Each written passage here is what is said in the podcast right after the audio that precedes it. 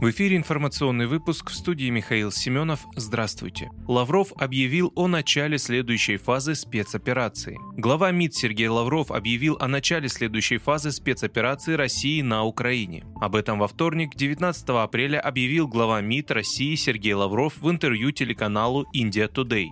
Глава министерства подчеркнул, что спецоперация направлена на полное освобождение Донецкой и Луганской народных республик в тех границах, которые провозглашены в результате народного референдума 2014 года. Также Лавров поделился мнением о причинах проведения спецоперации. По его словам, они кроются в самодовольстве и вседозволенности стран Запада после окончания Второй мировой войны, а также в желании использовать Украину в качестве плацдарма для своих интересов против Москвы.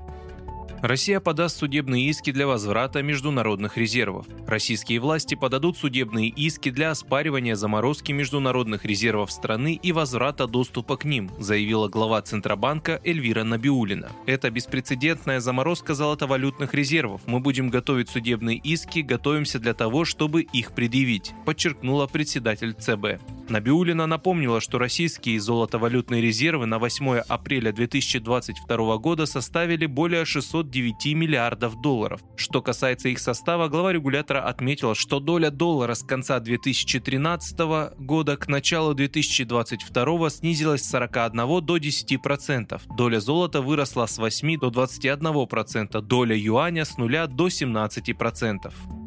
Вооруженные силы России внедрят новые способы ведения боевых действий. Российские вооруженные силы внедрят новые способы ведения боевых действий, чтобы лучше адаптироваться к современным условиям, заявил министр обороны Сергей Шойгу на коллегии военного ведомства. По его словам, последовательная реализация плана деятельности Минобороны нацелена на дальнейшее развитие армии и флота и обеспечение их передовой военной техникой. Кроме того, внедрение новых способов ведения боевых действий позволит лучше адаптировать войска к современным современным условиям вооруженного противоборства, сказал министр. В частности, отметил Шойгу, развитие системы связи в войсках идет по пути использования передовых телекоммуникационных технологий, в том числе с элементами искусственного интеллекта. Минобороны также продолжит наращивать боевые возможности армии и флота. Так, Южный военный округ в этом году получит более 3000 единиц вооружений и техники. Там введут в эксплуатацию около 170 объектов военной инфраструктуры. На Северный флот поступит более 500 единиц современного вооружения, а потенциал его береговых войск повысится в полтора раза. Это обеспечит надежную защиту и суверенитет России на северных рубежах, подчеркнул министр.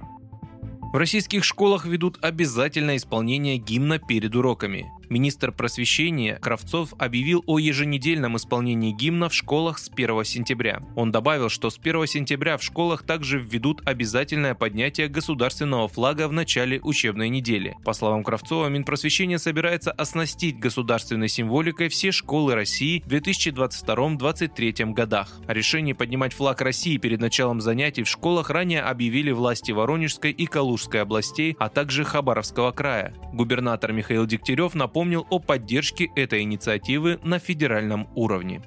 Вы слушали информационный выпуск «Оставайтесь на справедливом радио».